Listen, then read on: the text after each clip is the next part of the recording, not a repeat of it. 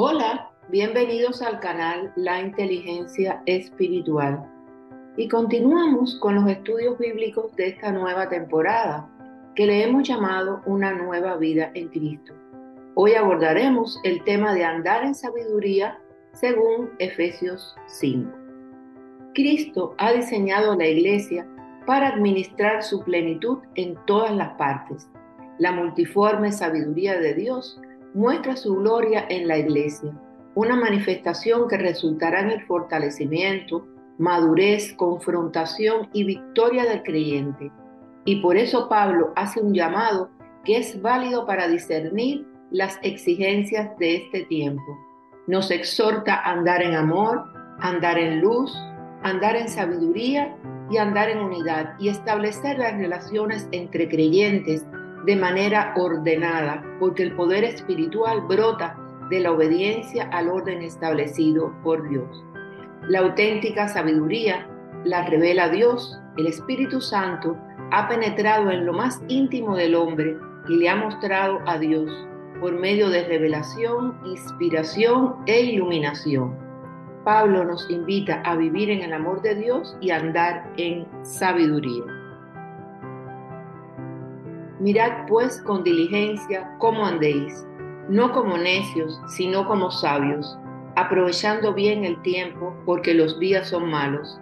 Por tanto, no seáis insensatos, sino entendidos de cuál sea la voluntad del Señor. No os embriaguéis con vino, en lo cual hay disolución. Antes bien, sed lleno del Espíritu, hablando entre vosotros con salmos, con himnos y cánticos espirituales cantando y alabando al Señor en vuestros corazones, dando siempre gracias por todo al Dios y Padre, en el nombre de nuestro Señor Jesucristo. Someteos los unos a los otros. Efesios 5 del 15 al 20.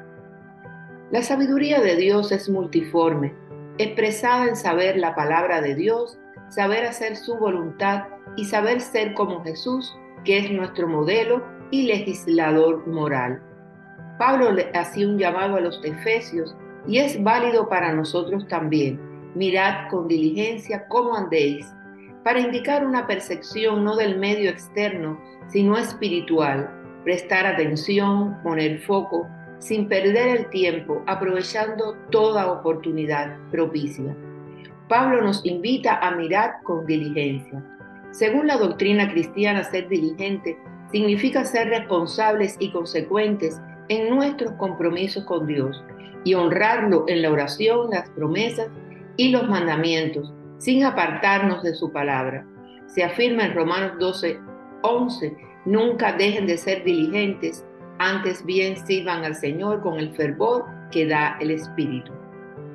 La diligencia, pues, es una virtud fundamental en la vida del cristiano, pues lo aparta de la pereza, lo mantiene enfocado en la visión de Dios, en sus metas, terrenales y espirituales, y le permite ir en busca de la fe, el conocimiento y el amor, aprovechando toda oportunidad propicia. Los perezosos ni siquiera cocinan la presa que han atrapado, pero los diligentes aprovechan todo lo que encuentran, dice el texto bíblico en Proverbios 12, 27. ¿Qué hay que atender con diligencia? ¿Cómo andéis? ¿Cómo caminamos en Cristo? Cómo cumplimos su voluntad para ser como Cristo. También significa cómo caminar y cómo nos comportamos. En el andar se resumen las manifestaciones de la multiforme sabiduría de Dios, porque para andar en el amor de Cristo y en sabiduría tenemos que saber su palabra y saber hacer su voluntad. Andar no como necios, no como insensatos, nos dice Pablo, y en esas frases subyace la necesidad de elección necios o sabios, insensatos o prudentes. Tenemos que discernir. Este contrapunto me recuerda el estudio de las parábolas. De hecho, las parábolas de Jesús suponen un continuo discernimiento, aunque tal vez no se use el término tal cual. Recordemos el estudio de las parábolas. Edificar sobre la arena o sobre la roca. Mateo 7, del 24 al 27. Pescados buenos o malos. Mateo 13, del 47 al 50. Vírgenes sabias o necias, Mateo 25 del 1 al 13. Cultivar o desperdiciar talentos. Mateo 25, del 14 al 30.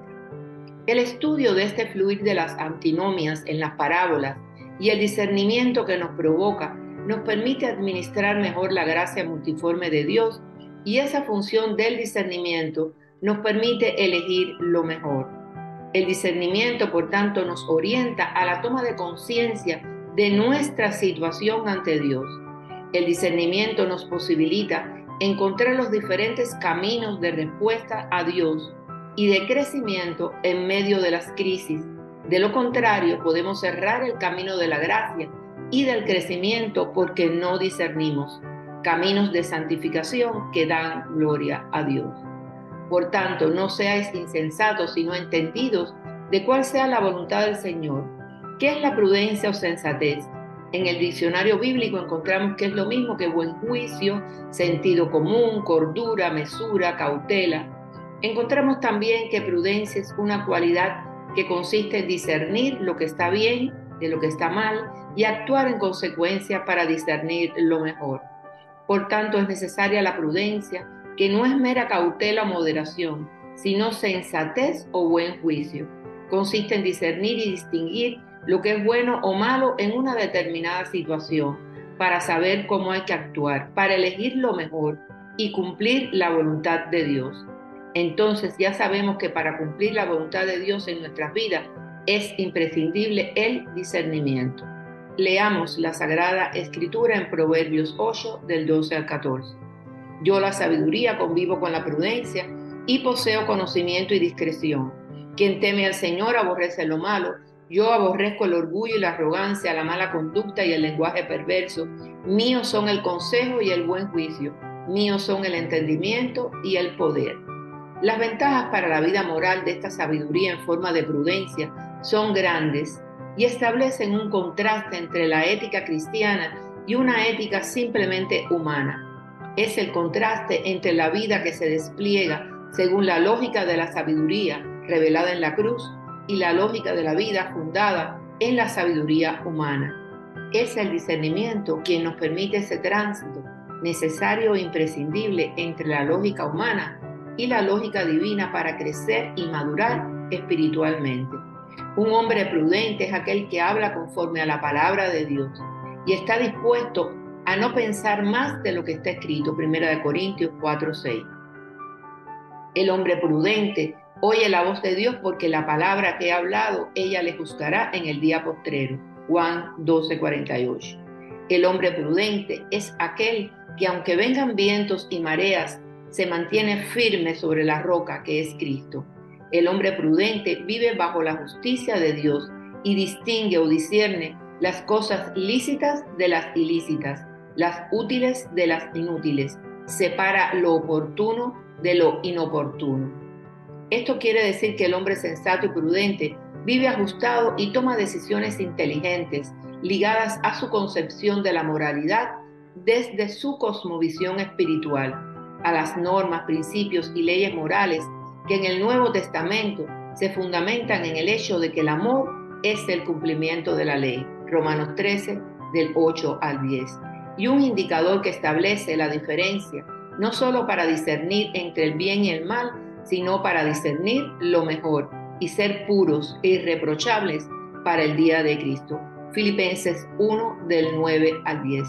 El sabio de corazón es llamado prudente y la dulzura de labios aumenta el saber. Proverbios 16, 21. De espíritu prudente es el hombre entendido. Proverbios 17, 27.